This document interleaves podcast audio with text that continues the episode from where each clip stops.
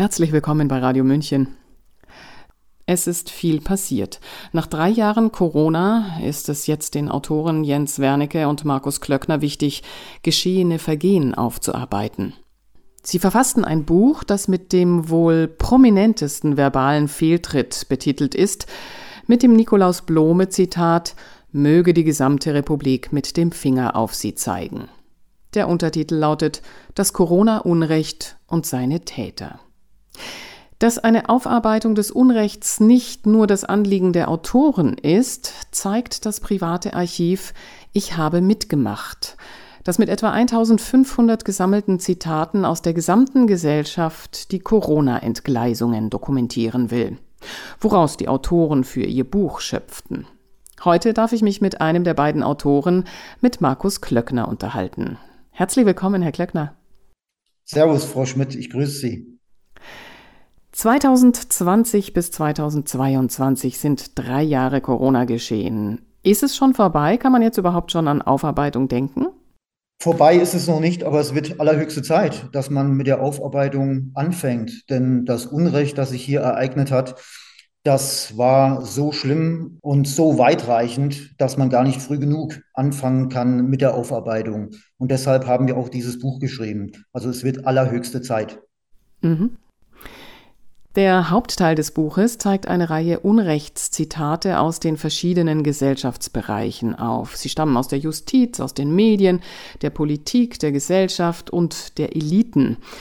Gab es für Sie eine Gewichtung, kann man sagen, wo am stärksten oder häufigsten ungeimpfte, kritische Menschen oder Demonstranten für die Freiheit diffamiert wurden? Also aus allen gesellschaftlichen Teilbereichen wurde gehetzt, massiv gehetzt. Es wurde bedroht, es wurde gespalten, es wurde ausgegrenzt. Mitbürger wurden in ihrem Sein abgewertet als Mensch und als Bürger.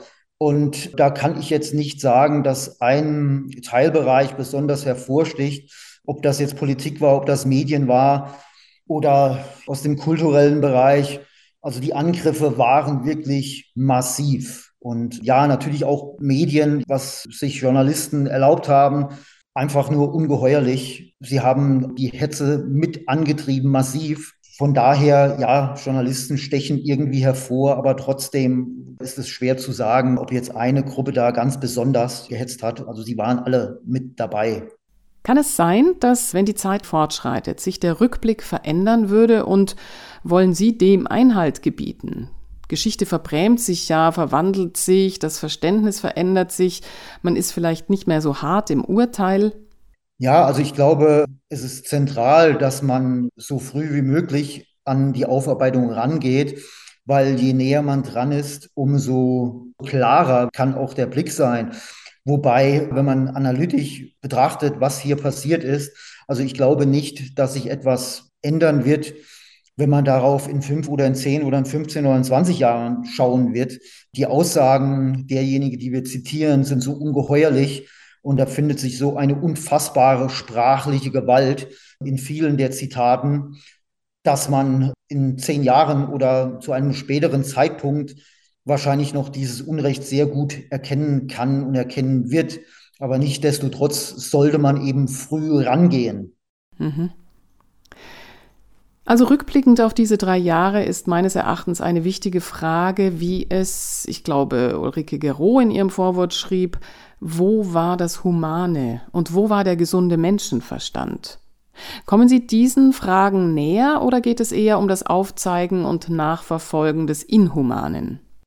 Ja, es geht in gewisser Weise um beides, indem man nachverfolgt und aufzeigt, wie inhuman die Gesellschaft sich verhalten hat, nähert man sich natürlich auch diesen Fragen an. Wo war das Humane? Und wenn man sich anschaut, was passiert ist, muss man sagen, das Humane war weg. Und das ist für eine demokratische Gesellschaft, die ihre Werte aufrechthalten will, ganz schlimm.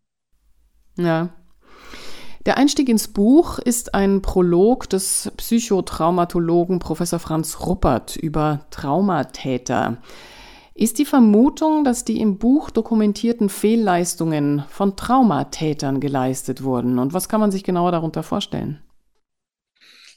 Was wir beobachtet haben, dass Akteure, Menschen aus unserer Gesellschaft zu Tätern geworden sind. Und zwar, das ist jetzt wichtig, diese Unterscheidung zu machen, nicht im juristischen Sinne, also nicht im Sinne des Begehens einer Straftat, sondern dass eine enorme psychische Gewalt ausgeübt wurde. Und von daher kann man sehr gut über dieses Verständnis den Begriff Täter erfassen. Also dass hier Menschen regelrecht traumatisiert wurden, massiv. Und von daher gebrauchen wir diesen Begriff. Es ist ja aber von den Traumatätern die Rede. Also wird davon ausgegangen, dass die Täter bereits traumatisiert sind und nicht nur die Opfer traumatisieren?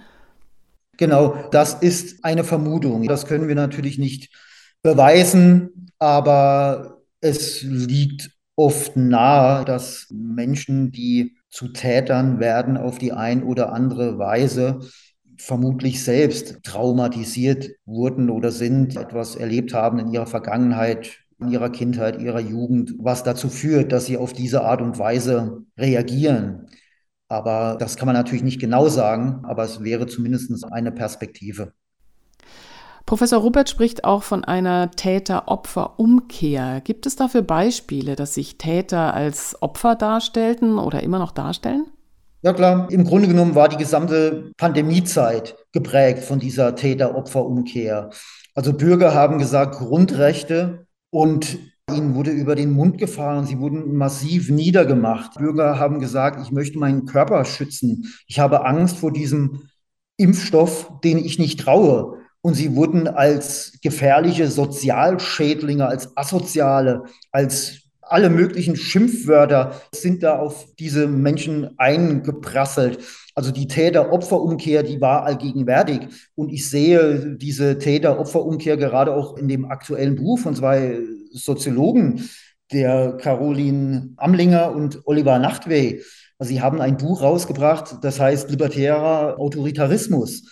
Da werden die Opfer angegriffen. Also den Opfern wird vorgeworfen, dass sie ein falsches Verständnis von Freiheit haben. Also auch da sehe ich Täter-Opfer-Umkehr und zwar ganz massiv. Es ist auch interessant, weil dieses Buch erscheint schon in der Aufmachung quasi als Replik auf die Webseite Ich habe mitgemacht, die ich äh, ganz am Anfang erwähnt habe. Auf der Webseite ist jedes kränkende, beleidigende, ausgrenzende Zitat mit einem gelben Marker markiert. Und das Cover des Buches Gekränkte Freiheit, Aspekte des libertären Autoritarismus, ist mit gelbem Marker durchgestrichen. Also gekränkte Freiheit ist durchgestrichen. Jetzt kommt euer Buch, das Corona-Unrecht und seine Täter heraus und ist wieder gelb gemarkert. Das ist schon augenfällig und äh, scheint mir milde gesagt ein Battle zu sein, oder? Ja, das kann man durchaus so interpretieren und so wahrnehmen. Ich weiß nicht, was die Hintergründe waren für dieses Buch, ob die Macher das beabsichtigt haben, vermutlich, ich weiß es nicht. Aber äh, auf jeden Fall kann man das so interpretieren und so sehen und so wahrnehmen. Grundsätzlich spricht ja auch erstmal nichts dagegen, dass es unterschiedliche Perspektiven gibt und unterschiedliche Analysen natürlich. Nur wenn ich mir anschaue, zu welchem Befund diese Soziologen kommen, dann fällt es mir wirklich sehr schwer, Verständnis zu haben also ich habe mir jetzt ein Interview angehört, ich glaube, das war im Deutschlandfunk mit den beiden. Dann hieß es, die Frau Amlinger schon gleich in den ersten Minuten gesagt, dass Menschen das Gefühl hatten, sie könnten ihre Meinung nicht mehr sagen oder sie würden in ihren Grundrechten eingeschränkt.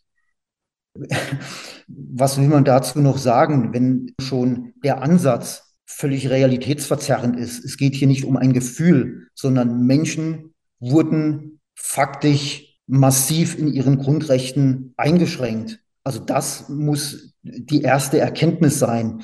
Es gab massive Übergriffe von Seiten des Staates. Es gab eine Ausgrenzung, eine Abwertung Diffamierung von Menschen, wie sie es seit dem Bestehen der Bundesrepublik nicht gegeben hat. Und nicht da als Soziologen, wir reden hier nicht von einem Stammtischgespräch, sondern wir reden hier von sehr klugen, gebildeten Analysten, die in der Lage sind, gesellschaftliche Verhältnisse zu dekonstruieren, Herrschaftsverhältnisse multiperspektivisch zu betrachten und so weiter. Wenn von dieser Seite gesagt wird, Menschen hatten das Gefühl, ja, und in der Klammer schwingt dann mit, das ist halt einfach eine subjektive Geschichte, hat nichts mit der Realität zu tun. Wie soll dann die weitere Analyse aussehen? Nämlich völlig verdreht, völlig schief und an der Sache meines Erachtens komplett vorbei. Mhm, mhm. Jetzt kommt die Frage, die wir uns als Journalisten vor allem seit zwei Jahren stellen müssen. Wen erreichen wir mit unserer Publikation? Und welche Chance hatte und hat der Bürger, sich in dieser medialen Aufheizung zurechtzufinden?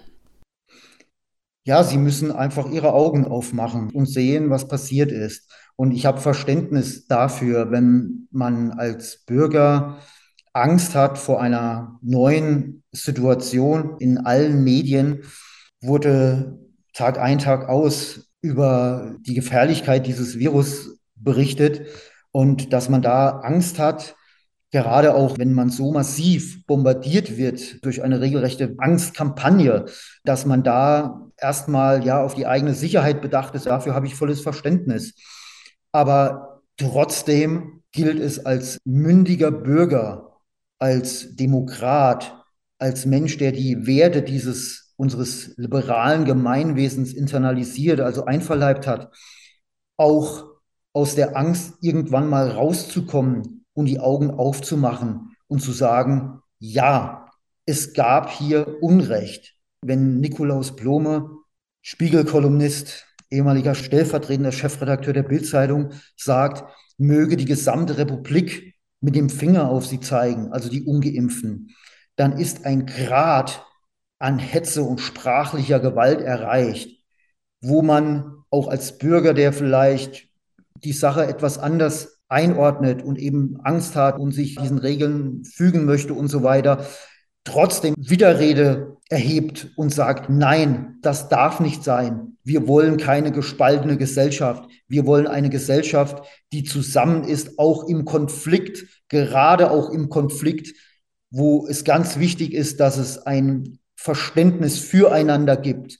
Aber wenn Journalisten meines Erachtens verantwortungslos auf diese Art und Weise in den gesellschaftlichen Diskurs eingreifen und die Gesellschaft so brutal spalten, Hetze betreiben, ja, dann muss man als Demokrat sagen, stopp, halt, es reicht. Hier werden Grenzen überschritten. Und ich erinnere an dieser Stelle auch mal an ein Zitat von dem Christian Foren, Redakteur bei der Zeit, also der hat einen Artikel geschrieben, da hieß es im Vorspann, es muss ein scharfer Keil in die Gesellschaft getrieben werden.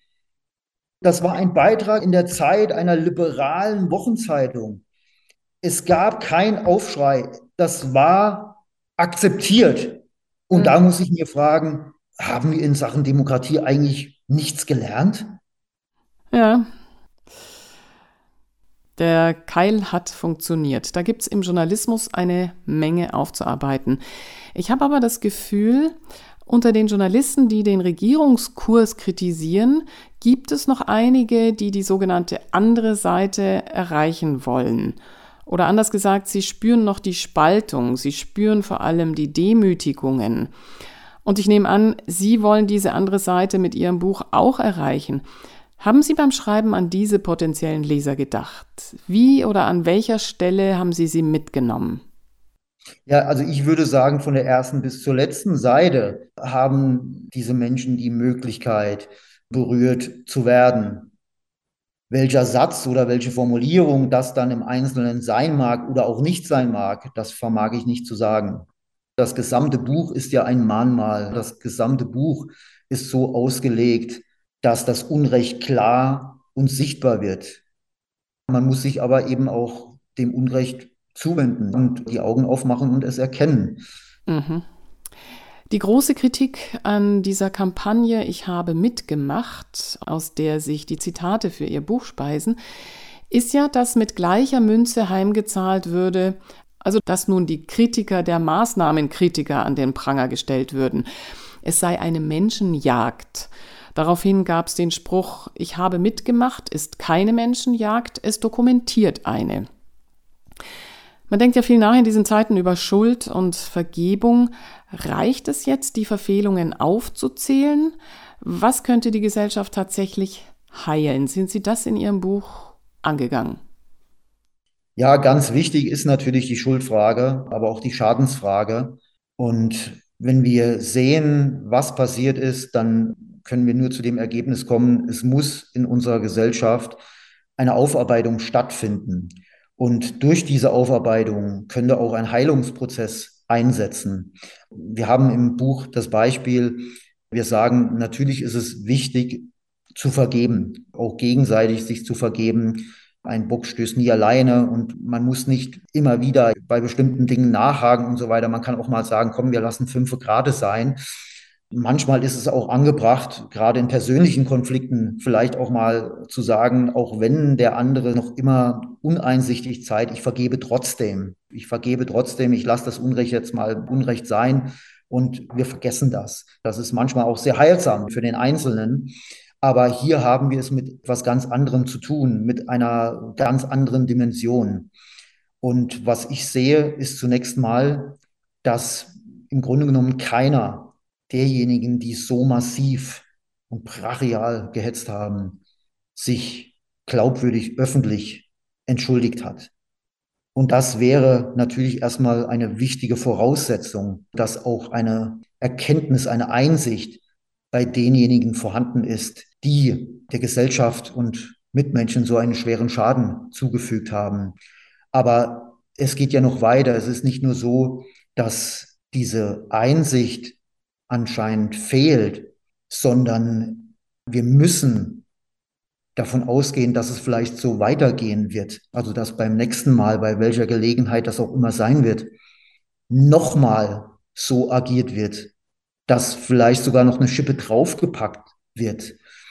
Und da muss man sagen, diese Aufarbeitung muss stattfinden. Da führt kein Weg dran vorbei. Ja, diese Haltung erklären Sie eindrücklich in dem Kapitel Warum nicht vergessen. Sie schreiben, vor allem im Medienteil ist es mir aufgefallen, in der Vergangenheit. Ich muss nochmal auf den Zeitpunkt zurückkommen.